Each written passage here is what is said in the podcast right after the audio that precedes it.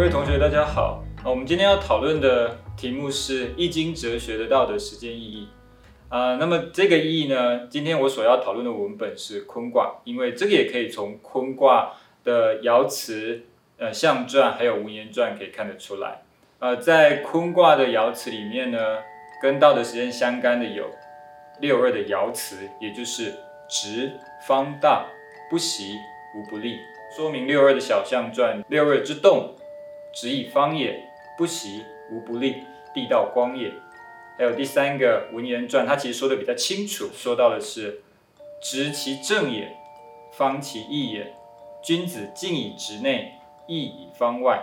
敬义利而德不孤，直方大，不习无不利，则不宜其所行也。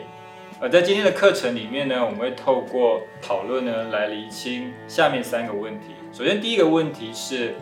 静以直内的静呢，它是什么意思？那第二个问题是静以直内跟义以方外，它们之间的关系是什么？那么最后，如果我们能够呃把握到静以直内、义以方外的意思的话，我们就能够去回答直方大、不习无不利的意思是什么。好，在开始讨论之前呢，我想问一下两位同学，就是嗯，当我们在说静以直内的时候呢，你们一般看到这个静。以直内的这个“敬”字，你们会怎么样来了解呢？两位同学。嗯，我想到就是很直观的尊敬的意思。嗯，那这样的话，你会怎么样来了解这句话呢？如果你把“敬”以直内的“敬”解作呃尊敬的话呢？那他应该就只是要强调说，尊敬是呃，就是大家都要很蛮重要的一个要遵守的一个道德的观念。尊敬哦，好，嗯，可能不是诶因为你看，如果你把尊敬带到敬以直内这这四个字来理解的话，那你说尊敬来直内，好像会有点奇怪，因为通常尊敬它会有个对象，那我们想一下敬以直内那个有可能不再谈论到对象的问题，它反而可能是在指另一件事情，所以应该。嗯，不大会是像我们一般拿尊敬意思来说。好，那还有呢？敬你们还会有怎么样的理解跟诠释呢？嗯，我对敬比较有一个不太一样的，跟跟名字有不太一样的想法的解法。嗯，我觉得敬好像有一个专心致志的一一种概念存在，就是可以专心的去去去做某件事情。例如说这边讲的敬以直内，就是专心的，呃。去，我我不确定职内该怎么去解释，嗯，但是可以就是有有一股像这样子的一个力量，这样子。向哪里的力量？向内。向内的力量。嗯。好，所以你说那个静，在你的了解里面是专专心致志，嗯，全心全力这样子的感觉。全心全力啊，好像有有一些那个意思在，有一些。吃到那个味道的，就是全心全，因为全心全意好像代表的是，啊，没有没有其他东西的干扰，好像是这个意思。好，对，但敬我们一般会解尊敬，没错啦，只是在在这个文脉里面，呃，基本上它不会是呃解作尊敬。好，呃，刚才我们听完了明智跟 Sky 对于敬以直内这个敬初步的一些说法。那以下呢，我来简要的说明静以直内的这个静呢，或者是静以直内这个地方可以怎么来理解。那关于静以直内呢，静这个概念基本上它在儒家哲学中是一个道德的概念。那以下我会从孔孟，也就是孔子跟孟子的学说来了解跟说明，我们可以怎么样来了解静以直内的这个静。呃，首先那个静以直内这个静呢，它可以说它是从忧患意识所转出跟形成的那个概念，而其中那个忧的是什么呢？这个地方我们可以借孔子的话来说明，就是，呃，像孔子所说的“德之不修，学之不想，文艺不能喜，不善不能改，是无忧也”。孔子在这个地方他要说明的这个忧的意思是说，嗯，我所担忧的事情是什么呢？就是，呃，在尽德修业上，尤其是在道德的实践上。我不能够去完善自身的德性，也就是当我听到一件它是对的事情的时候，我没有去做，或者是当我知道我这么做是不对的时候，我却啊没有去改过它。所以呃，从这个地方可以看得出来是，嗯，静以直内这个静，如果我们说它是从忧患意识所转出来的一个道德概念，那么借孔子这段话的说明，我们可以说它所蕴含的是一个道德实践的自觉，也就是道德修养的自敏自认的意思。我们可以从这个地方来把握静。那么静呢，在后来如果讲的比较清楚，我们可以根据孟子的四端之心的恭敬之心来了解。那么这个静，它就可以理解为静静不放肆的意思。那么这个是从呃文化教养还有人文化成的意义上来说，也就是说人呢，他应当以静静跟不放肆的这个态度来方正自己的内心，也就是自己的内部生命。像刚才呃 Sky 他有提到说。那个内要怎么理解？那个内其实就是指我们的内部生命，什么意思呢？因为人的内心在儒家看来，基本上他有能够纯粹做出道德行为的善的这一面，当然不排除人有嗯所谓的嗯自然的呃感性的倾向这一块。很多时候我们的行动会受到自然感性的影响，让我们的这个道德的呃心性没有办法完全的发挥出来。所以在静以直内这个地方呢，如果借孟子的话来说，基本上他是，呃，透过静静不放肆的一个态度来方正自己的内心，让自己的内心能够正直无邪，也就是说，让我们的行为能够完全的纯粹出于道德的原则去行动，那就是实践道德上的合宜、正当跟合理性。所以总而言之呢，静以直内呢，基本上它指的是。呃，新的道德自觉还有自律。那么关于义以方外呢？基本上呢，义以方外的意思可以说，它就是拿义来方正外面。这个方它指的是动词，也就是使正当的意思，使什么东西正当的意思。啊，因此我们如果就个人上来说呢，那个义以方外呢，它可以理解为个人一切的行为，也就是我们人的行动呢，皆合宜、正当跟合理，也就是他能够完全出于道德原则去行动。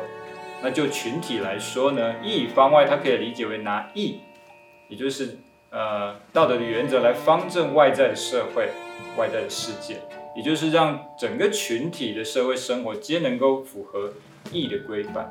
那以上呢，这个就是从《易传》啊这个地方可以来说明的“敬以”的指内，义方外的意思。好吧，那这样的话，我不晓得刚才这样讲解完，你们能不能够大概的去理出静以直内跟义以方外他们之间的关系是什么的呢？好像要就是要先达到内，然后再去推到外。嗯，达到内再推到外是什么意思？就是要先做好那个就是道德静的那个道德自觉，嗯，然后再去就是扩展到对扩展到外方。方外，方外，所以他们之间的关系，名字好像提出就内外之间的一个行动上的一个优先的次序吧？对，是不是？那 Sky 呢？你觉得？就是对内有有一个规则在，嗯，就是所谓自律，嗯，然后对外也是也有一一套是对外的义，义也是一个规则。是一个可以遵从的法则，这样子。好，所以他们之间的关系，静以直内跟义以方外，孰先孰后呢？静以直内先，然后再义以方外。OK。好，嗯，呃，刚才呃，明智跟 Sky 也大概说出了静以直内跟意以方外之间的关系。好，那么这个地方静以直内，义以方外。呃，我借呃宋朝大儒朱熹的话来说，可以这样理解，也就是说，他认为说，我们如果能够做到静以直内的话，那则我们的内心呢，基本上能够无私意，也就是说，我们啊能够表里如一，也就是你的内心纯粹，推到最后，你的行动跟你的内心是一致的。所以，如果我们真的能够做到呃静以直内的话呢？则你的内心能够没有任何的偏私的想法，也没有偏私的欲望，那么义方外就是很自然而然。什么意思呢？就是说在面对道德上是对的事情，或是你应当做的事情呢，因为你内心的纯正，你内心纯粹出于道德的要求，这个要求就会给出人一股力量去实践它。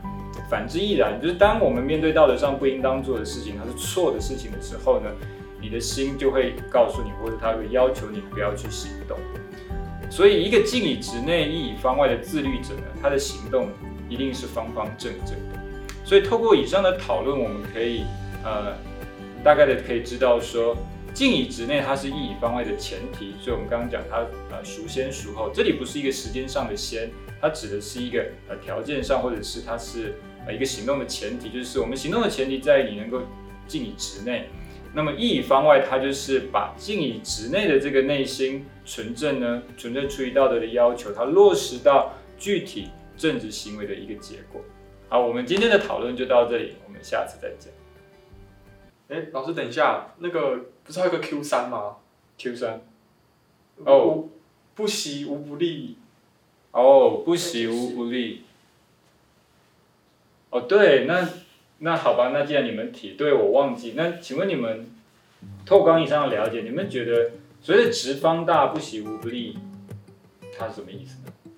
你们觉得那个不喜，因为易传这样讲，它到底是要说什么？不喜，不去学习，对，不去学习无往不利。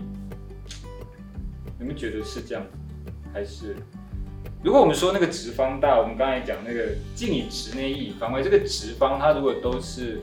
啊，做，嗯，你可以说它是一种德性，好的，它是一种正直、方正，当然它可以当动词嘛，动词就是使某人正直或者是方正自己的内心。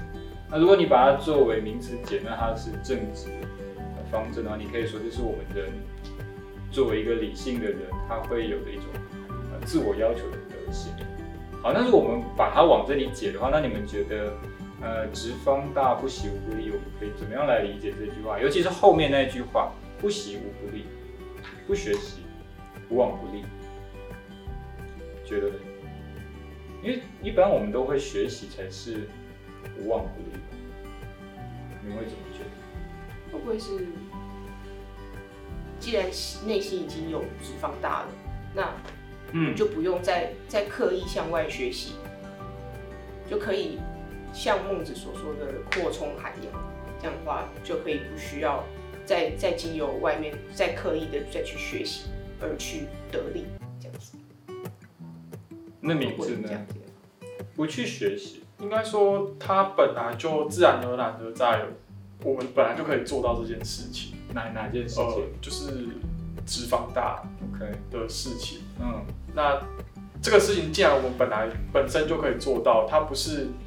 你一定要靠外学习才会学到，它是你本来就拥有的，那自然就是不用学习，然后也没有关系。就是你不学习，它还是会，它还是自然而然会发生，就无往不利这样子。哦，自然而然会发生就好。嗯，这里好像有一些要理清，但是我我大概可以知道明智跟呃 Sky 这样的解法。我觉得我觉得两位同学大概都说到了呃一部分。好，那个直方大呢，基本上它表示的是人这个道德主体的一个内在的德性。那么依儒家的话来说，它是人所固有，也就是我固有之。所谓的我固有之，就表示它不是透过后天学习而有的。因此呢，我们可以把这里的不习，确实可以理解为不是透过后天学习。也就是说，我们的德性是人固有，不用透过后天学习而有。就基本上这里无习指的是说。呃，直方大如果作为人的道德德性的话，是人所固有的意思。那么再来呢？刚才明智其实有一点，或者是 Sky 有一点也说的很很没有错，就是说，在儒家的道德实践基本上是扩充。这扩充什么？扩充这个，有时候你在面对一些事情的时候，尤其涉及道德判断的时候，其实你的心很自然会告诉你，就是对是错。但当他告诉你是对错的时候，这并不代表你一定会去呃依着这个对或错。一的对，然后去做，而不对不去做，这这是两回事。但是我们的内心，或是我们的，按照儒家的话，就是你的良心会告诉你判断的是非，就是他会告诉你该做或不该做。也就是说呢，这个内在德性呢，它对人的要求其实是一直在，嗯，它会一直发出要求，也就是时时自发。所以呢，你的良心会随时的起判断、起要求的作用。那从这地方说，这个无不利，这个利呢，基本上它取的是那个利刃往外通的意思。所以呢，对儒家来说，或者是按照儒家的理解来理解这段话的话呢，不习无不利。依儒家的思想会是这样子解的，就是人的德性它是不需要经过后天的学习而有，是我固有之，而且它会时时发出那个道德的要求。那么它会驱使你呢，将这个德性付诸为呃外在的具体的行动，就是不习无不利。这里利呢，基本上是取呢。借由实践往外通的意思，就是借由实践把你的内在德性给表现出来的意思。嗯，好，不知道这样透过这样的解释，可不可以大概了解到，呃，不习无不利，纵使这个不习解作不用不是透过后天学习，其意思刚好就符合你们理解的儒家，只是这个啊无不利呢，那个利它基本上指的是透过实践把内在德性表现出来的意思，就不大是会取。啊，比如说无往不利啊，或者是有利的意思来解释，大概是这个样子。好，嗯，透过以上的解释，不晓得同学们对于呃从坤卦，尤其是文言的进以直内，义以方外，来理解易经哲学里面所蕴含的道德实践的意义是什么呢？不晓得你们觉得怎么样？有问题我们下次再讨论。